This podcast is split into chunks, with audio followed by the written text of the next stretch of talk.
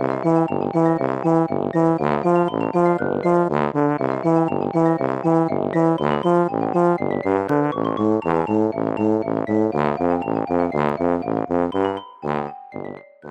家好，我是帅帅。大家好，我是 GoGo。欢迎收听你的宅友已上线，A.K.A. 台湾啾啾第一品牌，久违的台啾单元。没错，这一集就是要聊《石之海》动画 Part Two。距离《石之海》动画 Part One 还有我们的 EP 五十三《石之海》上集，活生生已经过了十个月左右。真的也是很需要用徐伦刚入狱的激昂语气耶，十个月，十个月，十个月，中配，表达内心的激动。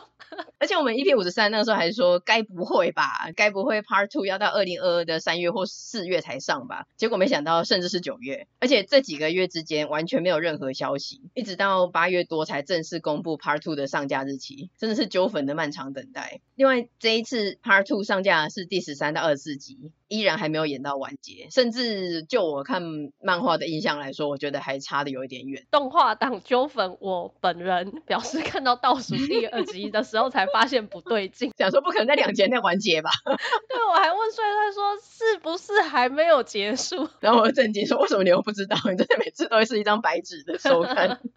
但首先我们还是要超级快速的回顾一下 Part One 的剧情，嗯，帮没有看过九九的听众朋友勾起一些记忆。总之，九九第六部《十字海》的主角是第三代九九空调陈太阳的女儿，十九岁的空调旭伦。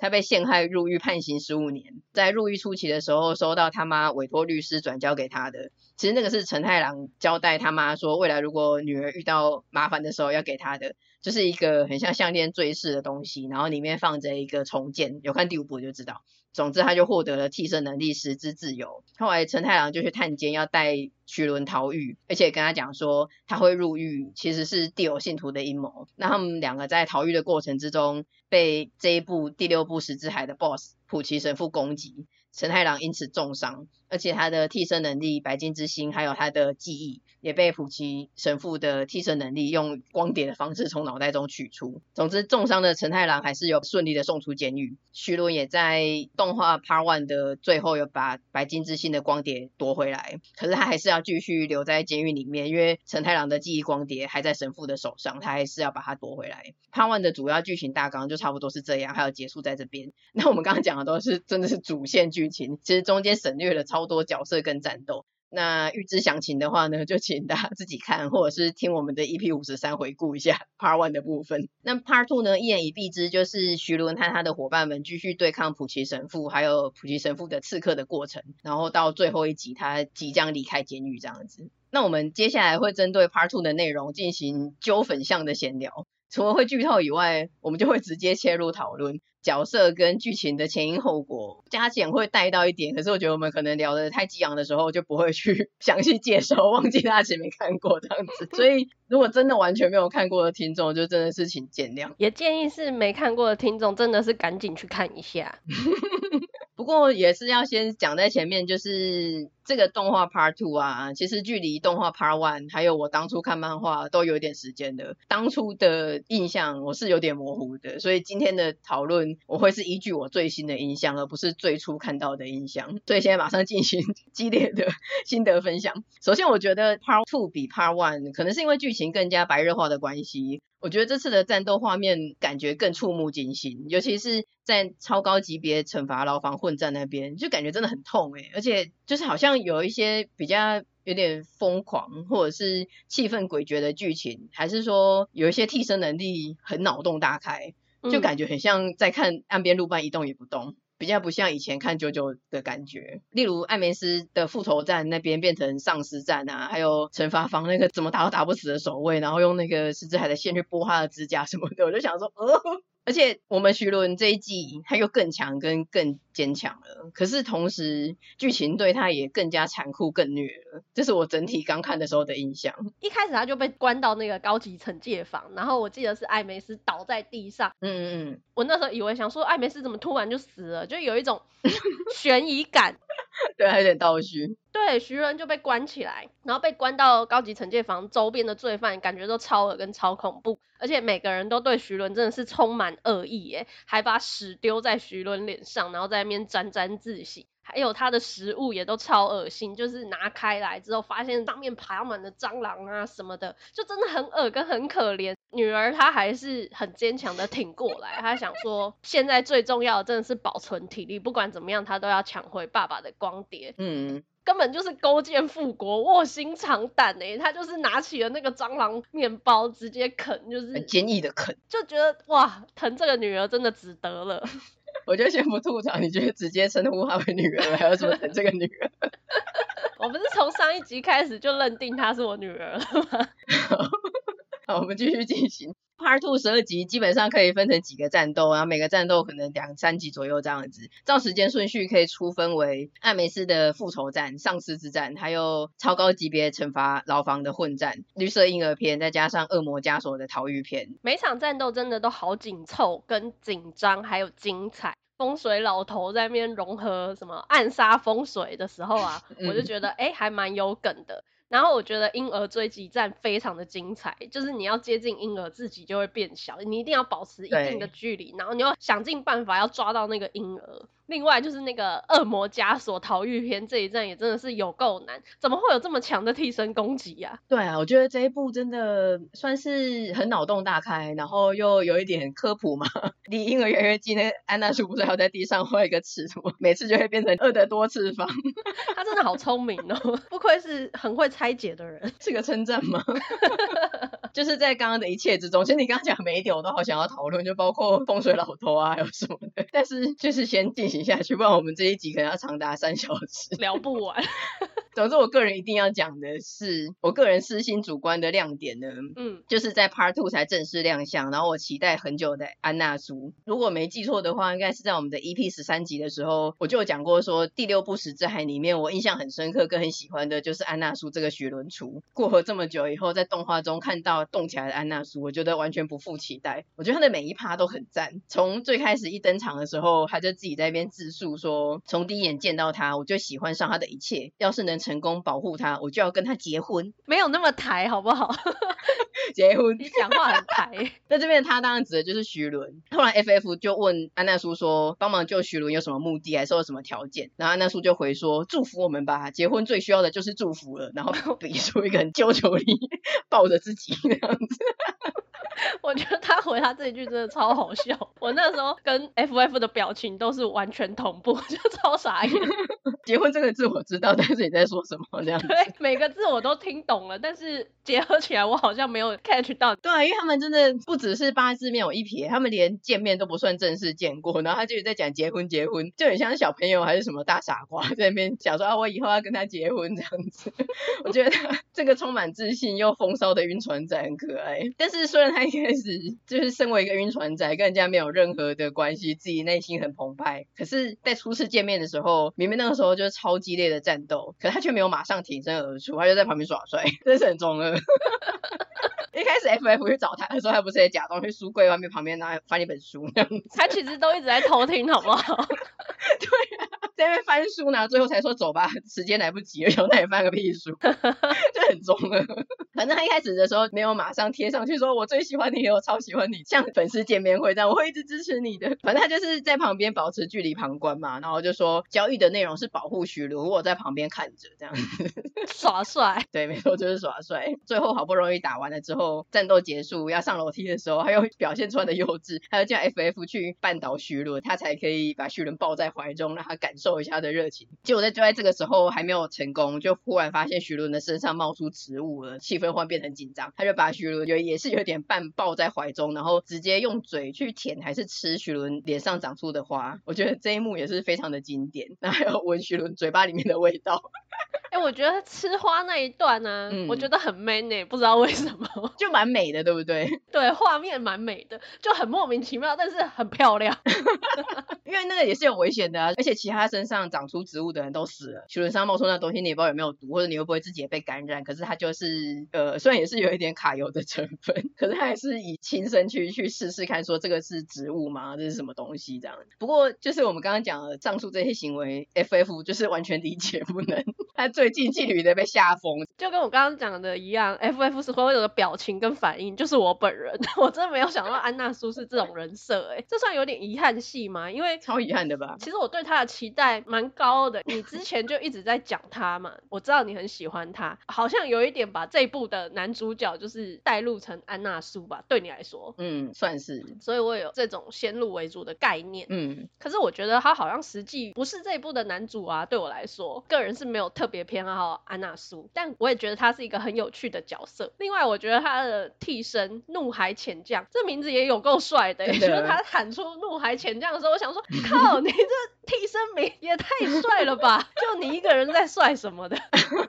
安娜苏跟 FF 的互动真的也是这一部的一个亮点，就很好笑，嗯、因为徐伦就是一直只有一个目标，他就一直要去那个，那其他的事情他就这样傻傻的任人摆布，状况外。然后每次安娜苏做一些有一点呃过度亲密的举动的时候，FF 就会激动大喊说：“安娜苏，你这个家伙！安娜苏，你够了哦！”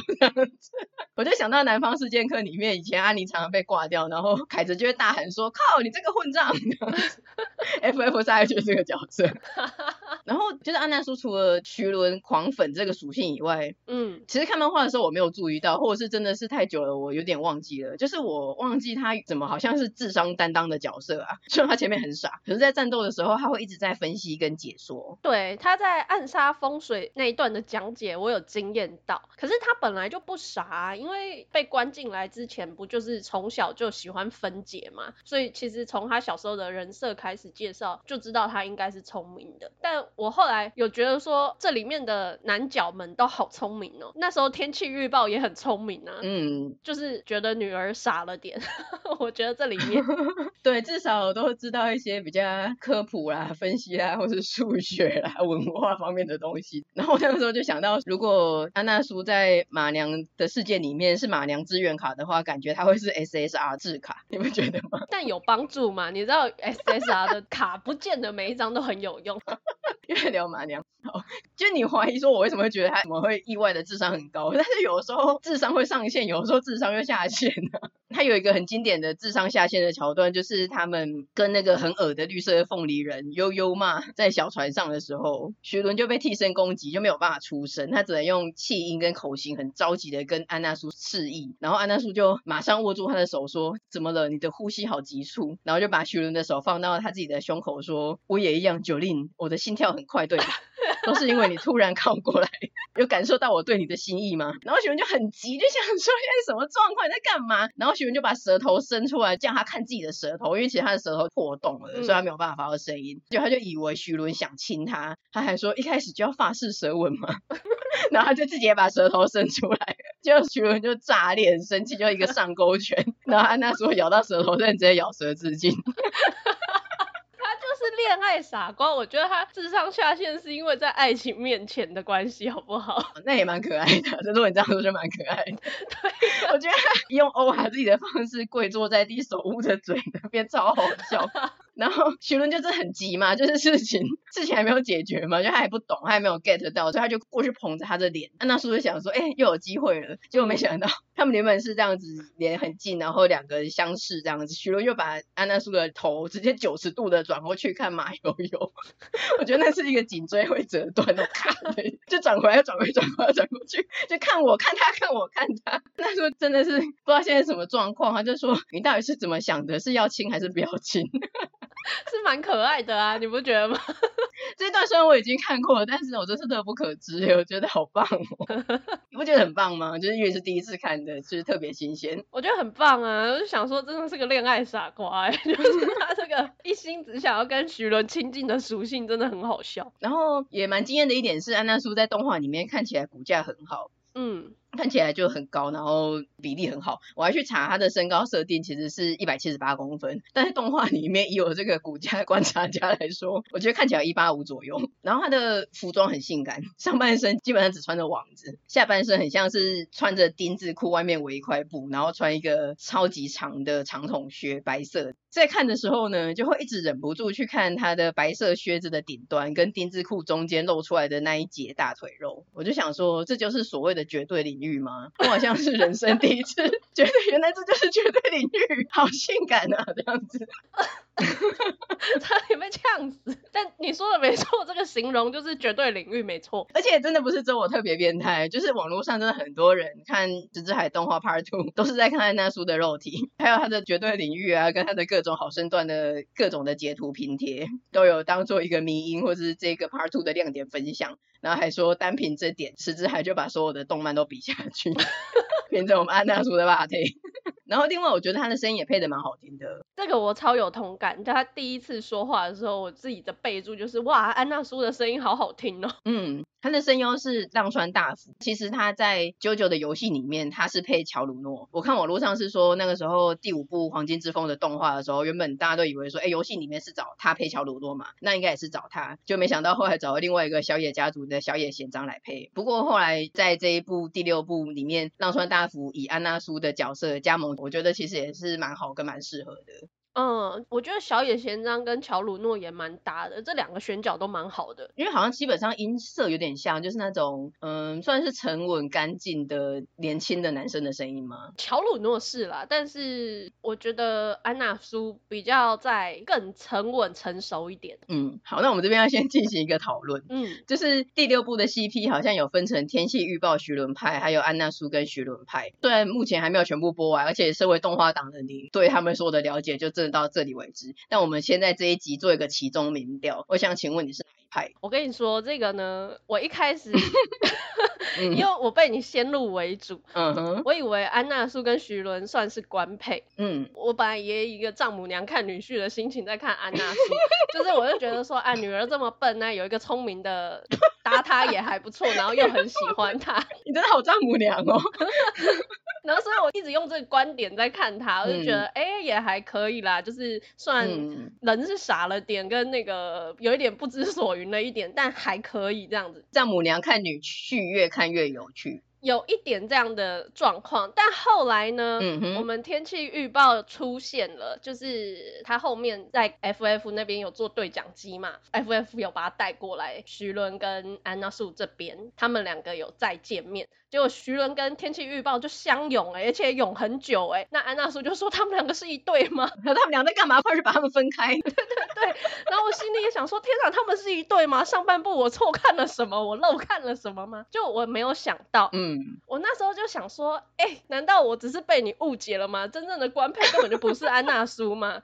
我就觉得，如果徐伦他喜欢的是天气预报，那我也觉得天气预报 OK。所以我目前为止是觉得，我好像比较偏天气预报跟徐伦派。好，所以就是以这个其中民调来说，丈母娘是觉得女儿喜欢谁就是谁，你没有个人偏好哪一个女婿这样子。对，是不是蛮开明的？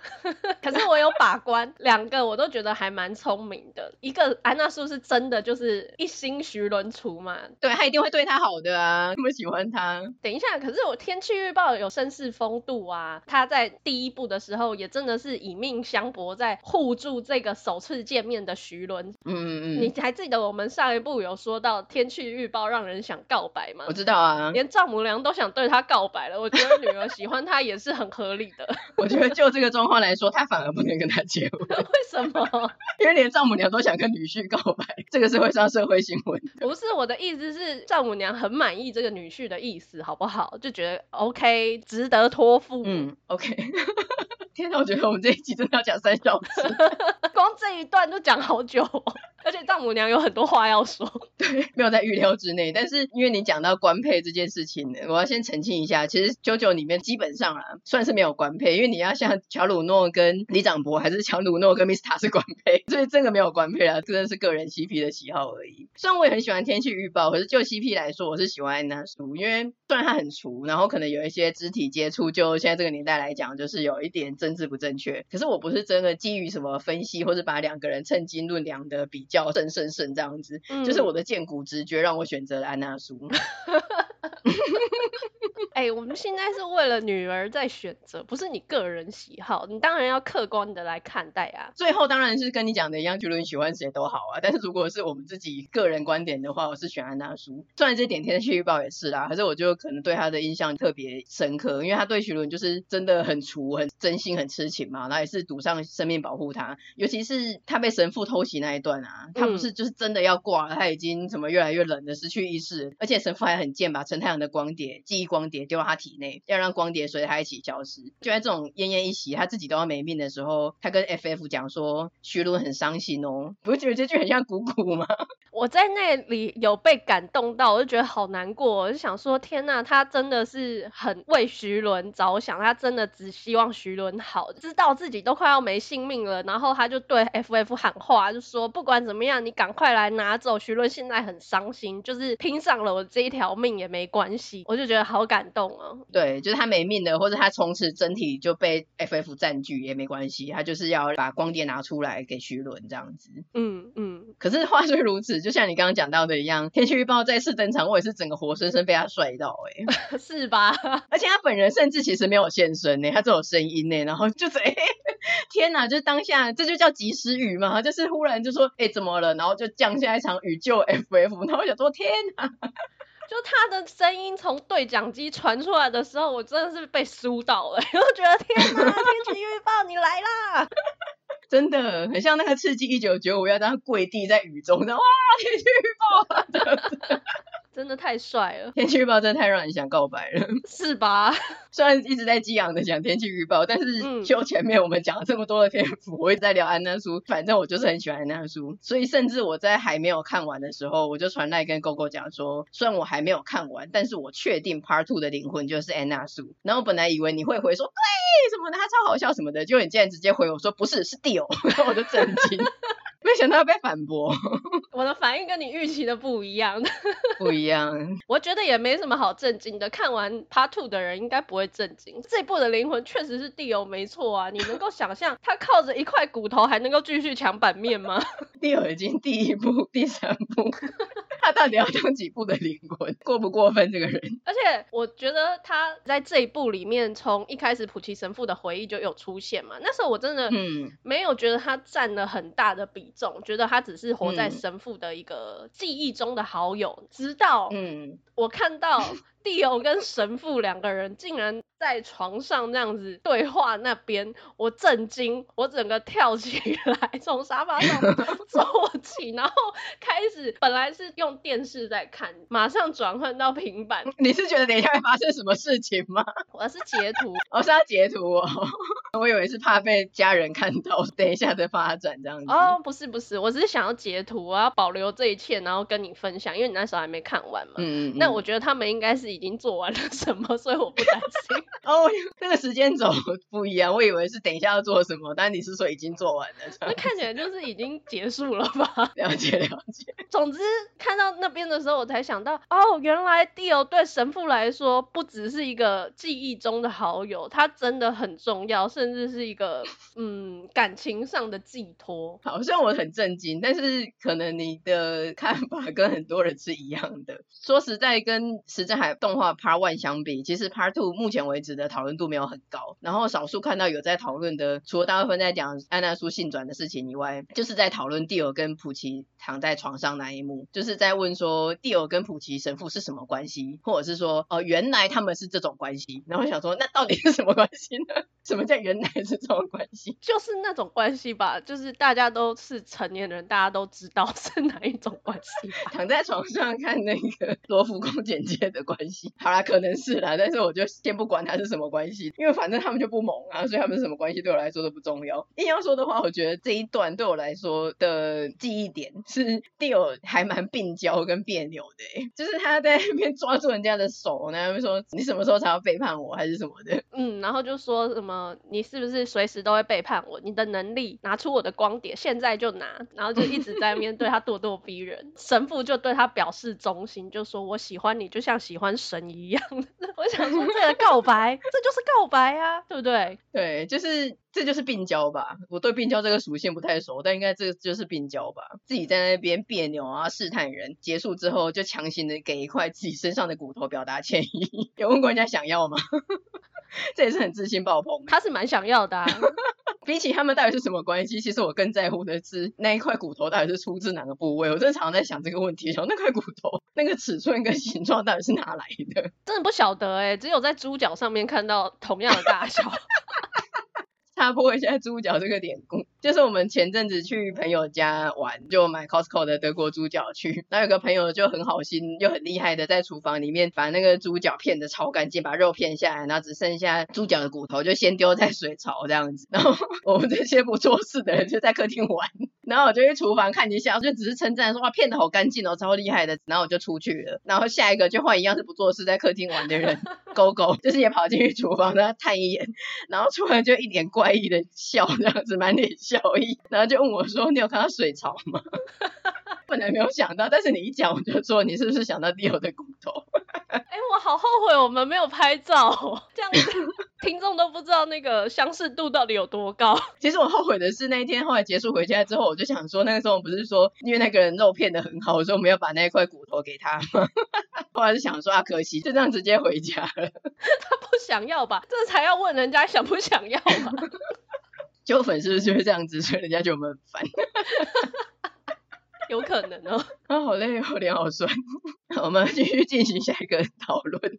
Part Two 里面另外让人印象深刻的敌人，除了那个绿色凤梨人那个悠悠嘛，让人很不舒服，还有那个喝尿的风水老头以外，我觉得记忆很深的另外一个就是恶魔枷锁。他的替身使者本身是还好，可是恶魔枷锁这个能力真的是很强很可怕。说明一下，他就是让被受到攻击的人，他从此只能记得三件资讯，第四个资讯发生的时候，第一个资讯就会被洗掉。所以你当一个旁观者，你看到一个被攻击的人一直重复做一样的事情，他不止没有办法突破困境，或者是去打倒那个。the 替身使者，他甚至可能连房门都走不出。他这样看了一个资讯，两个资讯，上资讯，他想，哎，我刚刚在干嘛？然后就一直重复，一直重复哦，就真的是已经会变成废人的等级，也很恐怖。就是像我记忆力不是很好的人，本来觉得哎也还好，你真是害怕极了。对，但我看到这个攻击的时候，我真的是害怕极了，没有说，就想说天哪，难道旁人看我是这样吗？你看我是这样吗？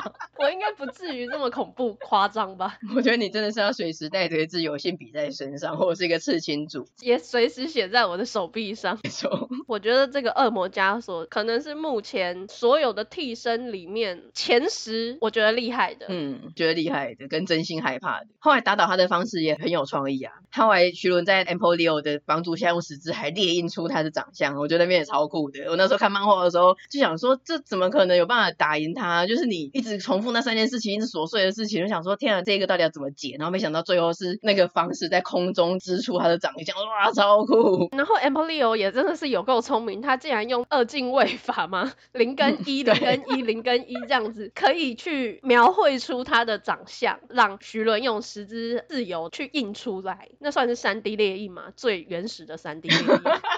真的，Empoleon 真的是很勇敢的，又很爱徐伦姐姐。她一开始的时候，那样子整个身上都被电到起水泡那边，因为他是个小朋友嘛，我那个时候真的觉得好可怜。这个替身能力对我个人的改变是，从此我跟你的聊天有了新的代名词可以使用了，这个我真的非常的开心。直到你又忘记恶魔枷锁这个词为止。其实我前两天你在提到的时候，我又想说什么恶魔枷锁，后来我才 才随着我们的对话想到说，哦，是那个啊。但我没有问你，我默默自己有想到，是不是很厉害？Google，我没有 Google，我没有 Google，我是真的有想到。但你也真的忘记了，太可怕了。所以我对他这个攻击真的很有感。但是你又忘记了，很有感，但是又忘记了。虽然时间已经很长，但我真的还是要快速抱怨一下，就是我的生活中有一个记性奇差无比的人，然后我真的是三天两头就得回答他一样的问题，重复率高到我真心觉得非常的可怕。我就常常就想说，到底是他疯了还是我疯了？嗯，就是这个情境。这个对话不是发生过超多次吗？就很像像时间又重置了，为什么我又重新的回到这个场景里回答他一样的问题？然后我之前要跟 GoGo 抱怨的时候，我都只能用铁牛运功伞的阿荣来代称这件事情，就是说那个人又在问我一样事情，我真的疯了。但我现在就可以说，那个人中了恶魔枷锁的攻击。嗯嗯，我刚刚又想到，你们可能是中了双重攻击，他中了恶魔枷锁的攻击，你是中了那个普奇神父一开始派出来的狙击手的攻击，就是会把人拖入梦境的那个。哦，是诶，或者是我刚刚想的是，我就是我跟那个老板一样，我永远没有办法到达某一个真实，我会只要重复的跟他在这边只重复一样的事情。老板是谁啊？第五部的老板，第五部的 boss，他有没有办法到达真实吗？有，他只是一直在那边跟着冰淇淋嘟噜噜噜嘟噜噜噜。不是啦，他最后在第五部的结尾中了那个黄镇的攻击，所以他永远死不了，他会一直被车撞，然后镇魂曲，镇魂曲。对对对，天哪，我觉得等一下讲第四个资讯，你就会忘记我们刚刚聊过这个对话。没事没事，还好现在都有录音档，可以再想起来。所以我的结论是呢，虽然中了恶魔枷锁替身攻击的人很可怜，但是其实他周围的人也是会被逼疯的。大家应该刚才也感觉到我也是又快要疯掉了。所以你生活中有两个记忆很差的人呢，只是我应该没有给你这么大的压力吧？对。也是会震惊，但是没有到时间重置的那种感觉。好，那我们最后呢，不免俗的问一下，GoGo 过了这么久，终于在 Part Two 里面看到陈太郎的心情。嗯嗯，我自己有一个小备忘录，那时候看到他，你还记得我是记在手上吗？没有没有没有，我写在那个备忘录里面。我我这边只有写那个什么，爸爸好帅啊，两个啊，很激昂。就这样，因为是在 Speedwagon 财团那边，他在做治疗嘛，嗯、然后那时候他坐着，就有两个那种研究员跟治疗员在那边对话，就说现在就是维持着生命，那有时候他会清醒，但是就就是这样子而已。然后后来不是有一个比较老的研究员就去接近他，那、嗯、那个年轻的还没有阻止他，陈、嗯、太郎就直接算是防卫性跟自主性的白金之心就使出来，就这样子直接要揍他，然后我就觉得哇。好帅哦，他这个防护机制。他其实是一个昏迷的状态，但他手臂上突然就出现了徐伦女儿的名字，哎，对，就觉得很感人。就是他那时候其实一心还是挂念着女儿。他那个时候本能是因为那个人要碰他的头发还是帽子，丧失记忆，然后也忘记任何一切的生存本能。可是他还是有这个不能被碰到头发或是帽子的本能。我觉得这个真的超好笑，官方玩梗。所以他就挥拳嘛，然后挥拳的时候打破了他们那个点滴还是玻璃的，所以那个玻璃就在他手上刺出酒令，然后这个。酒令还在徐伦的身上出现，就是一个父女连心这样子。对，我那时候就觉得哦，好心疼哦，但又觉得好感动哦，就是他们终于父女心灵相通了。因为一开始父女关系真的感情不好啊，啊但后来经历了这些波折，那女儿也知道爸爸真的是用心良苦在保护她，后来也有相对应的要去拯救爸爸。就这一切，我都觉得这个父女之爱真的很感动。嗯嗯嗯。然后陈太郎那时候第一部出来的时候，因为紫成比较不是我想象中是白成黑成那种帅气感，紫成就比较还好。可是他这一次出现，我真的又又被帅到，不知道为什么。你又初恋了，我又可以了。嗯，这样盘腿坐在那边的身材跟样子蛮帅的啊。总之不知道是不是 Part Two 基本上它战斗的部分比较多，然后剧情叙事部分比较少。我觉得感觉体感上，我觉得节奏比 Part One 更快了。除了这个普奇神父，他就是一出现的时候就会让人觉得时间变慢了。因为我个人对他非常的没有好感，我觉得他就是很郁闷、阴沉、无趣、没有魅力。我最不喜欢的反派角色就是他啦。就除了他出现的场合以外，其实大部分的时间感觉都是体感三分钟。Part Two 总结来说真的是蛮好看的，不负众望。比较可惜的是这个 Part Two 没有新的 OP。跟 ED，可是其实也没差，可能 Part Three 才会换吧。但是 Part Two 的 OP 有个小小的变化，是 Part One 的 OP 的最后是陈太郎跟徐伦他们背对背各走各的，而且徐伦看起来很不爽，就是很倔强的样子。可是，在 Part Two 前面都一样，然后到最后这一段，徐伦原本是背对着陈太郎，后来他就回头走向他，然后把头轻轻的靠在他的背上，然后伸手抱他这样子。我觉得这个小细节还蛮好的。这一幕真的很感人，我也有发现，我每次都会在这里多看两眼，觉得哦。感动欣慰，对，就是这一点小小的，但是就让我们就是哦，有有感受到这样子。最后 Part Two 一定要讲的是可爱的 FF 在 Part Two 这边领便当收工了。嗯，我真的很难过哎，我觉得 FF 人真的好好哦，他最后竟然选择自己牺牲了哎。就我们刚刚不是有讲到那个安娜素，他也是嗯一直在对 FF 喊话说：“你赶快，我快没命了，我的肉体给你，不管怎么样，给你也好，你就是要让徐伦可以拿到光碟，让徐伦不要再难过。”结果没想到 FF 他反过。过来算是救了安娜苏吗？就是他牺牲自己，他就说这些事情你自己做，他就用出自己最后一份心力。就用自己的牺牲作结，然后我就想说，哇，真的是，嗯，他是二选一啊。其实他那个时候可以占据安娜苏，从此他就还是存在着。可是他就是把安娜苏修好，然后自己因为没没有肉体了嘛，就消失了这样子。所以我就觉得那个过程对 FF 是越来越喜欢，从中间的剧情开始堆叠出来的，嗯、而不是那种一开始一看到就被他的呃角色或是外形给吸引。对啊，因为他真的是很有勇气，然后也算蛮聪明的，但有时候又 就他真的很挺徐伦，很爱他。难怪那个徐伦的声优一开始说他想要扮演 FF，因为我觉得他真的就是很挺，就是他最后自己有点 有点算是力气吧，或者是他自己在对他这段经历的回顾，那一段也做得很好，很感人。他就是说活着就等于是在创造回忆，回忆会赋予细胞勇气，只要想着徐伦，我就会充满勇气，就觉得很感动，就他们真的都很爱徐伦。然后要插播一点的是，我觉得动画跟漫画的差别，就是动画里面那个 FF 的本体啊，不是那个黑色的浮游生物，眼睛很大，出现的时候他们就会哎扭动、扭动、扭动这样子，我觉得很可爱。漫画是不会动的，然后动画就会让眼睛真的大大扭动、扭动。你好像喜欢这种黑子哎，你是不是？龙猫里面的那个你也喜欢？这个跟典狱长的那个粉红色的鳄鱼手偶都是丑的很可爱，我个人很想要的是石之海的周边。没有看过九九的应该理解不能想说靠这两个会超丑的。看过人也理解不能，就是有这么多周边，你却 选择了这两个人物的什么的，比起来这个比较特别，很好笑啊。好，总之这一集就是分享一下我们 Part Two 的各种激昂的心得跟亮点。今天这集就差不多到这边，喜欢我们的内容，请追踪我们的 Podcast。Facebook 跟 IG，还有将我们的节目分享推荐给亲友，你的好宅友需要你的支持和推广，也请在我们的 Apple Podcast 给我们五星的评价哦。那就下次见啦，拜拜。下次见，拜拜。